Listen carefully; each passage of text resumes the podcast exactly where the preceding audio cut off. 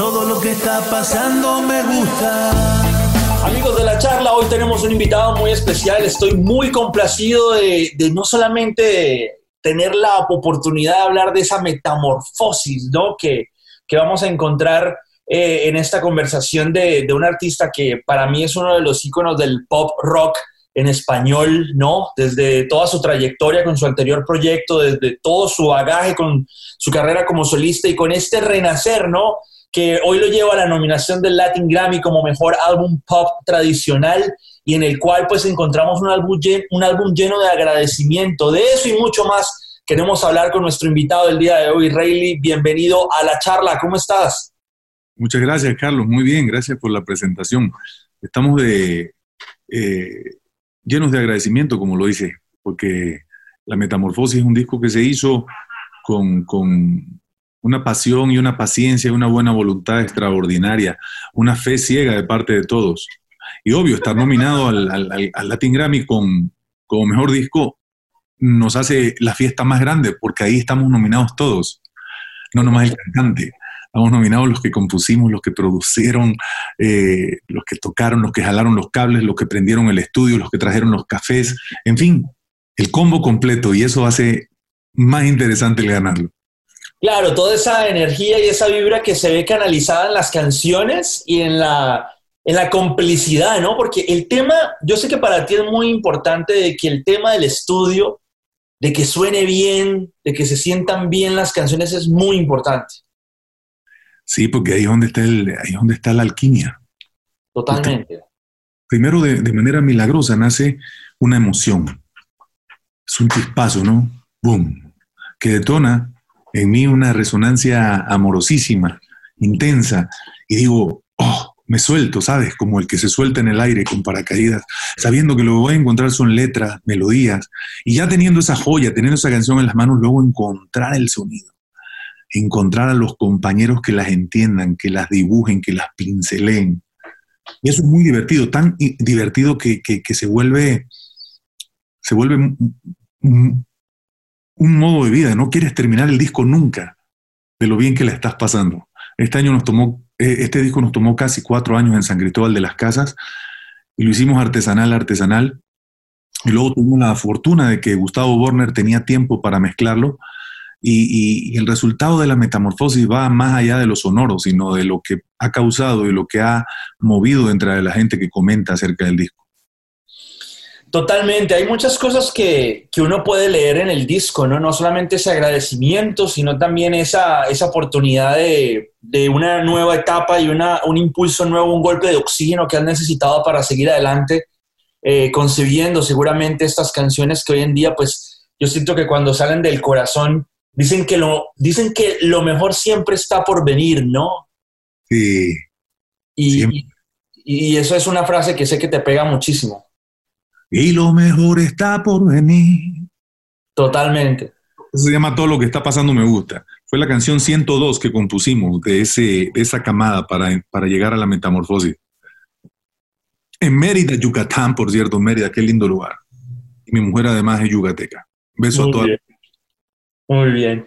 Bueno, estamos con Rayleigh aquí en la charla. Bienvenidísimo siempre a nuestro programa. La verdad que para nosotros es un honor. Creo que es la primera vez que tenemos la oportunidad de, como diría en México, platicar contigo. Este, y, eres un contador de historias. Eres un contador de historias no solo de amor, sino de vivencias y también de esa, esa, ese también, esa conexión con el universo y con Dios.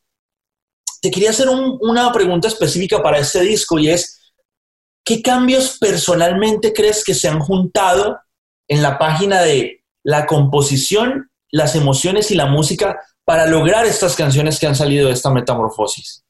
La composición, las emociones y la música. Pues son una triada perfecta, ¿no? La composición es ese momento donde, donde se acepta el sentimiento y se derrama ahí en el papel y en la memoria. Y luego, pues la gran danza es eso, cuando aparecen los grandes actores, ese, ese baterista ideal, ese sonido, ¿no? Es así. La canción eh, lo es todo, pero, pero una canción solitaria, una canción a capela, está buena, pero si le ponemos un poco de, buena música, pues la canción crece, ¿no? Y también orquestar esos sentimientos de la manera correcta, ¿no? Porque hay una canción que es mi favorita del disco y es la más tranquila, no sé si la más tranquila, pero se llama Camino a la Paz, ¿no? Porque ese, ese punto de equilibrio donde el ser humano se encuentra y lo comparte, pues es una intimidad bastante, bastante arraigada, ¿no? A esa emoción en presente, ¿no? De, de pronto hay momentos turbulentos. Yo nunca olvido un comentario que me hizo un artista urbano llamado Teo Calderón, que me decía, lo importante de la vida, o sea, no es solo chocar con ella, ¿no? Sino no salir lesionado. Qué bueno está eso, no salir lesionado. Y sí, es, este, es, difícil pasarse la vida sin lesiones. ¿eh? Las lesiones de repente se convierten en lecciones. Totalmente. Y además fue, fue nuestra elección llegar a esos puntos, ¿no? Llegar a ese punto. Siempre estamos claros de lo que vamos a hacer. Pero bueno, si estamos, este, si estamos acompañados de, la gente, de la gente correcta, generalmente, no, hablo correcto, suena horrible la palabra, de, la, de esa gente con la que verdaderamente Dios sabe que debes estar, la vida se pone mucho más bonita, mucho más florida, mucho más colorida es una maravilla. Totalmente, pero me gusta mucho esa canción Camino a la Paz, ¿eh? Oh, esa canción hice, hice nueve caminos a la paz, imagínate, tú, esta fue la número ocho.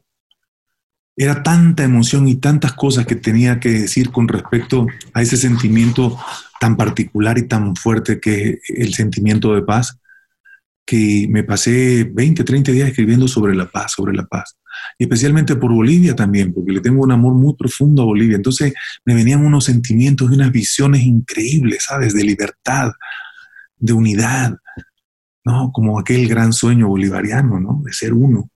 Y, este disco de eso habla, y Camino a la Paz, fíjate que me alegra que, me digas lo que, lo que dices de la canción. Camino a la Paz es la bandera de este disco. Esa es la bandera de este disco, Camino a la Paz. las otras no. Me encanta, me encanta. Bueno, oye, Rayleigh, pues hombre, no hay que dejar a un lado hablar de, una trayectoria tan grande como la que tú has tenido. Yo me acuerdo cuando yo escuché en los 2000, cuando, cuando pues dejaste tu anterior proyecto, Elefante, y, te escuché con Amor del Bueno, yo dije, wow, viene Rayleigh, pero con todo. Y después escuché que hiciste una reversión con, con el maestro Bosé y y empezaste a proponer y encontrar como un camino muy diferente para también desmarcarte un poco de ese, de ese recuerdo que es parte de tu trayectoria, pero que todo el mundo te identificaba con Elefante, pero siento que ha sido una aventura bastante interesante en la cual has tenido complicidad con grandes compositores, tú eres un cantautor, pero eres un, eres un guionista de historias, ¿no? Como, como así lo referenciabas un rato, y siento que ha sido un viaje bastante largo. Si uno habla de tantos cambios que han llevado a esa metamorfosis, ¿qué recuento nos puede dar Rayleigh a través del tiempo? 30 años que llegué a la ciudad y han sido muy marcadas las, tres décadas que llevo aquí. La primera década de los 90 al 2000 fue el aprendizaje, la paciencia, las cinco horas de ensayo diaria mínimas con elefante, de miércoles a sábado tocábamos cuatro turnos por las noches en un bar. Durante seis años estuvimos en un solo bar. Esa década es la, es la década que nosotros le llamamos de incubación, ¿no? De merecer. La época de arar la tierra y pedir permiso para tocar esa tierra y sembrar la buena semilla, que fue el primer disco, el que busque encuentra. En, el, en, los, en los 2000 muere mi padre, un hombre que, que para mí es eh, uno de los magos y alquimistas más maravillosos que ha dado el universo, que sigue aquí. Toda esa época del 2000 al 2010 fue de rotundo y absoluto éxito.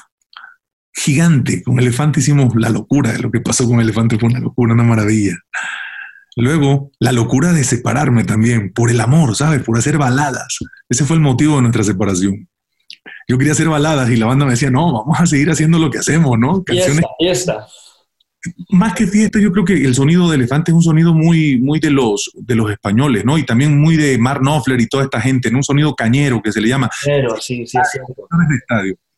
Entonces, del 2000 al 2010 fue la época de, de no parar de girar, no parar de beber, no parar de soñar, no parar de amar, en fin, todo, todo hasta arriba, todo. Y, y en el 2011 vino el descalabro total. El cuerpo no aguantó y dijo, me rindo. Y me pasé prácticamente cinco años en rehabilitación. Llevo cinco años y medio, gracias a Dios, sin beber, solo por hoy.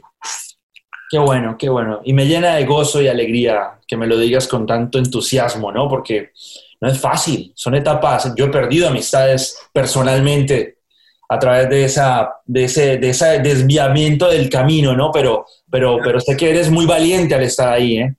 Muy valiente. Dios me quiso mucho, Dios me quiere mucho porque eh, estoy viviendo lo que creía que vivía. ¿Sabes? Totalmente. Cambió mi vida para todo. Pero bueno, y además de todo que cambió mi vida, nació, nació una, una nueva visión para ver la música. Ahora con los del sur, que es la banda con la que me arropo, me abrazo, son mi familia, mi combo estelar, estamos produciendo música. Hace cinco días nació una canción con San Juan. San Juan es un grupo que va a salir muy pronto y, este, y decidimos que la vamos a compartir como canción de Navidad para este año. El 12 de diciembre, si Dios quiere, Día de la Virgen, vamos a sacar una canción inédita y es una canción que llegó, llegó de una forma, cuando la escuches me vas a entender. Perfecto, no, soy fan de todo tu trabajo, o sea que me la voy a disfrutar y te entiendo perfectamente. Pero antes, porque algo que noté en este álbum, lo acabas de referenciar y no lo quiero dejar a un lado, pero solamente quiero que me hagas una comparación de aristas, ¿no? ¿Cómo fue la arista en comparación, no? Porque son dos canciones importantes, pero con una ideología diferente que cambiaron tu vida, ¿no? ¿Cómo transformó tu vida la canción Así es la vida? ¿Y cómo transformó después tu nueva etapa Amor del Bueno? Siento que son dos sentimientos diferentes, pero a la vez fueron un punto de referencia bastante importante en tu carrera. Mm. Eres un muy buen periodista. Te lo digo en serio, eres muy buen periodista. Da gusto. Mira, yo nunca había visto eso que tú miraste, lo de así es la vida y lo de amor del bueno. Y sí son el norte y el sur, el este y el oeste. Pero es eso justamente lo que yo buscaba, ese equilibrio. Yo, yo, yo decía, no me puedo quedar llenando eh, lugares con mi banda sin cantar canciones de amor. Porque las canciones de amor hasta los de heavy metal las hacen, ¿no? Eh, todo mundo quiere una balada algún día. Entonces esa era mi gran necesidad. ¿Y cómo pongo así es la vida? Así es la vida la veo como esa canción que nos dio la oportunidad de decir aquí estamos y nos queremos quedar para siempre. Antes de eso fue de la noche a la mañana, que es mi favorita de la banda. Y bueno, Amor del Bueno fue como esa canción donde le dije al mundo, oigan, me separé por amor, ¿eh? Y por las buenas además. Totalmente. Qué, buen, qué buena definición, ¿eh? No esperaba menos de tu, de tu explicación, Rayleigh. Rayleigh, ahora volviendo al tema de lo que habías dejado de, de, los nuevos sonidos de las agrupaciones con las que estás colaborando, algo que si noté en este metamorfosis es eso, que tú continúas ese tono muy honesto, con base rock, pop, rítmico, pero, pero totalmente desde las entrañas, pero con un sonido de raíz latinoamericana. Sí, sí, sí, sí, claro, ahí están ahí está la ceiba sagrada eh, eh, en, nuestra, en nuestra verdad como músicos. Somos eh, cinco músicos dentro de, la banda del sonido nuevo de este disco. Somos cinco de Chiapas, dos de Tabasco y un, guitarrista fabuloso de, Buenos Aires que se llama Luis Mota. Él es, el él es el del sur del sur, pero todos somos sureños. Y también el toque de Luis como argentino, ese toque que tiene los argentinos. Sí, sí, lo noté los candomberos, esas raíces de ellos, también se ven reflejadas. Y mira, interesante que tú lo distingas, pero es, un disco con muchas raíces, porque los arreglos no los hizo un director musical, los hicimos, cada uno hizo su arreglo. La batería, su batería, el bajista hizo su bajo. Entonces, todo el mundo está tocando en los conciertos lo que, lo que creó, y eso es la gran diferencia de tocar lo que te dicen que tienes que tocar. Claro, claro. ¿Tú me puedes decir qué significa 16.437? O sea, esa cifra, ¿y, por qué titulaste esa canción de esa manera? 16.437 días para encontrarte. Esa canción fue justamente cuando cumplí 45 años. Esos son 16.437 días. ¡Wow! No lo hubiera definido, ¿eh? ¿No? Cuando lo ves así, imagínate, yo que quiero ahora, ahora que sí tengo ganas de vivir, este, porque tengo muchas ganas. Antes tenía ganas de beber y de vivir. Y no se pueden las dos cosas, beber y vivir no se puede. No, no, no, no, no. Entonces, pensar que 100 años son nada, ¿no? Total, total. 1500 días, ¿no? Total. Yo una vez hablaba con el maestro Miguel Bosé y me decía, yo quiero vivir más de 100 años, pero vivirlos en buena salud y bien, ¿no? Porque no, no está fácil ser tan, tan, digámoslo así, ambicioso, ¿no? En, el tema de la edad, pero, pero vivirlos bien y con salud y con, y con una buena vida, ¿no? Una buena calidad de vida. Y lo que pasa es que, que, esa buena calidad de vida depende de eso, justamente, de no estar metido en, en, en los vicios, porque los vicios son destructivos en todo sentido. Primero que nada, eh, cualquier vicio destruye eh, la capacidad de la sensibilidad, la disminuye, la atenúa. Yo ahora que estoy así, digo, Dios de mi vida, cómo fluye todo, ¿no? Me siento de 21 y parezco de 9. Totalmente. Bárbaro. Y voy a recitar una canción tuya. Ahora todo lo que está pasando, ¿te gusta? Se fue la número 102. Ok. 102, la compusimos en Mérida, Yucatán, una noche antes de, de la boda de un sobrino mío. Ok. Estamos con el productor, que es coautor del disco también, Panchín Carrillo, y le dije, compadre, vámonos a la fiesta, deja la computadora, todo lo que está pasando me gusta. Me dice, oh, está bueno eso. Agarran todo lo que era. Y salió de un tirón. Me fui para Cuando regresé, Panchín había producido aquello de una manera espectacular. Tremendo, Rayleigh, tremendo. No, es, es encantador conocer detrás de, les, de, las historias que nacen y se vuelven canciones, cómo, cómo fueron concebidas. Oye, Rayleigh, eh, cuando uno en la música, me imagino, empieza y termina cada proyecto, es como ese nuevo renacer, ¿no?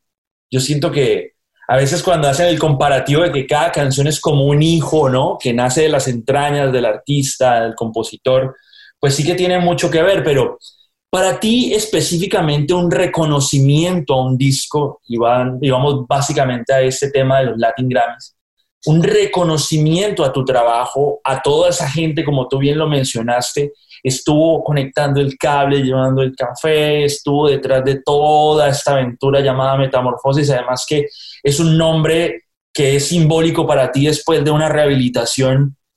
Este reconocimiento en especial, más en este resurgir de tu carrera, ¿qué significa? Eh, significa agradecimiento, alegría, júbilo, fe, eh, y sobre todo la esperanza de que cuando uno, cuando uno se pone a, a, a, desnudar realmente lo que es su oficio, porque todos tenemos un oficio, todos tenemos una pasión, una vocación. Pero ya en mi caso, la vocación de músico, lo digo de verdad, lo vengo reflexionando en estos tiempos, se volvió devoción.